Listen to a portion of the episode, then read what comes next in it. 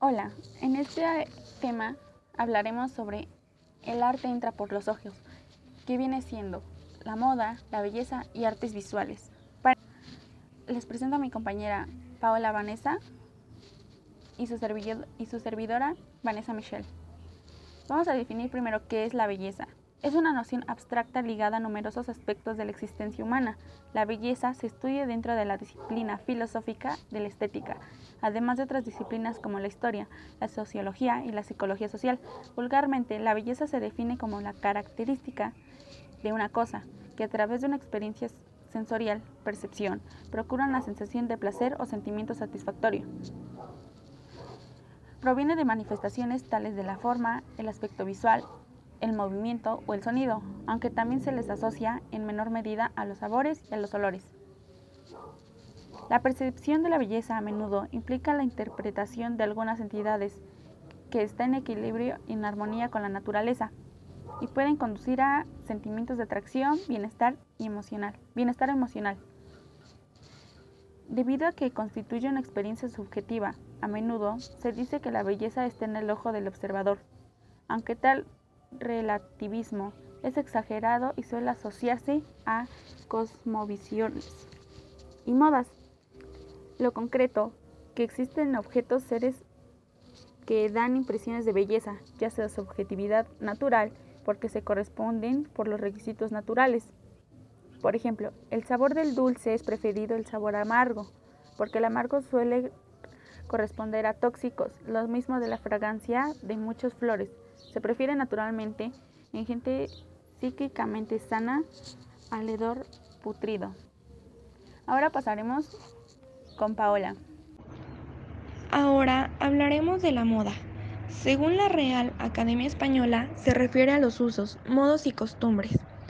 Es decir, aquellos hábitos que hacen nuestra conducta cotidiana y de los cuales no somos plenamente conscientes. A partir de 1549 se comienza a utilizar la expresión estar a la moda. El sentido moderno de la palabra hace su aparición varios años después, con los cambios culturales y sociales de la finalización de la Edad Media, la Revolución Industrial y la época de posguerra donde comienza a surgir la industria del vestido. El arte ha sido uno de los mayores aportes a la historia del hombre y la moda como expresiones de los roles y sentidos en la vida social de las diversas épocas y sociedades.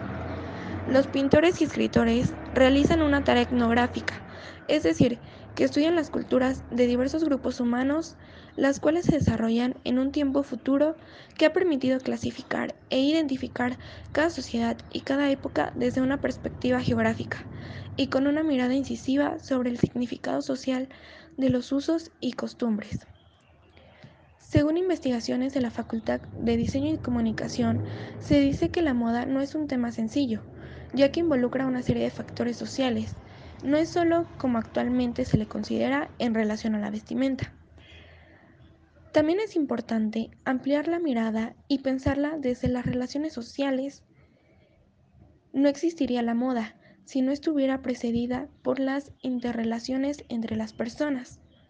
La sociedad nos forma la manera de recibir y de actuar de determinadas maneras como si fueran innatas y además incuestionables. Esto quiere decir que si por ejemplo la sociedad dice que el azul es para el hombre y el rosa es para la mujer, pues es algo que ante la sociedad está mal el querer cambiarlo. Ahora, el mero hecho de vestir, de cubrir nuestro cuerpo con prendas, responde a un requerimiento social. Vestir de una manera determinada, con prendas específicas tomadas de la moda del momento, es una marca, entre comillas, que comunica la manera en que una persona asume su sexo, edad, estatus y su rol en la sociedad.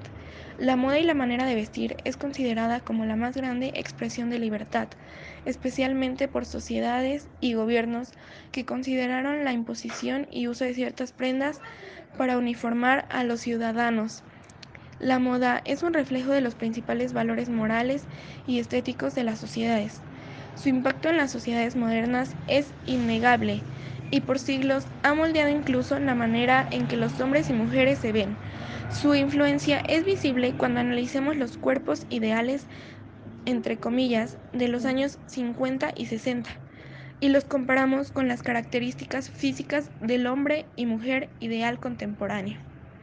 En conclusión, la moda, conceptualizándola como producto social, dota de valores añadidos a la ropa, pero los elementos adicionales solo existen en las creencias de los públicos, es decir, que la moda se crea ante una sociedad y ella es la que pone ciertas reglas y ciertos estatus los cuales se deben de cumplir según esto.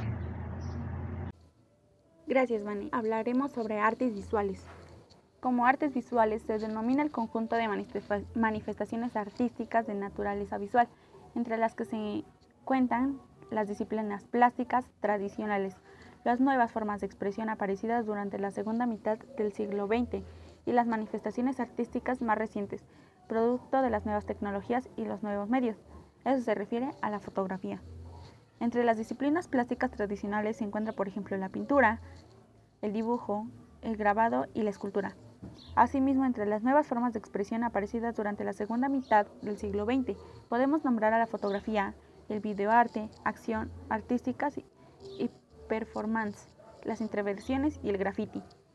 Enmarcada dentro de las nuevas creaciones de artes visuales contemporáneas, podemos mencionar aquellas agrupadas dentro del arte digital. Dentro de los criterios también podemos encontrar la armonía, el color, la composición, el espacio, el equilibrio y la luz, el movimiento, la perspectiva, el ritmo y la textura, definidos en los que se denomina valores estéticos. Una de las características de las artes visuales puede ser que de las artes visuales es que nutre significativamente el fenómeno de la globalización, que facilita la circulación y el acceso a las propuestas artísticas que se desarrollan en todos los puntos del planeta, proporcionando una dinámica retroalimentación estética y la pluralidad cultural, pero también una especie de la estandarización en el fenómeno artístico. Clasificación de artes visuales que es las bellas artes, corrientes artísticas, artes contemporáneas, entre otras. Eso es todo y con eso nos despedimos. Aquí yo, Vanessa Michelle Ramos Barrintos y... Y yo, Paola Vanessa Flores Castro, me despido y mando un cordial saludo a todos mis oyentes.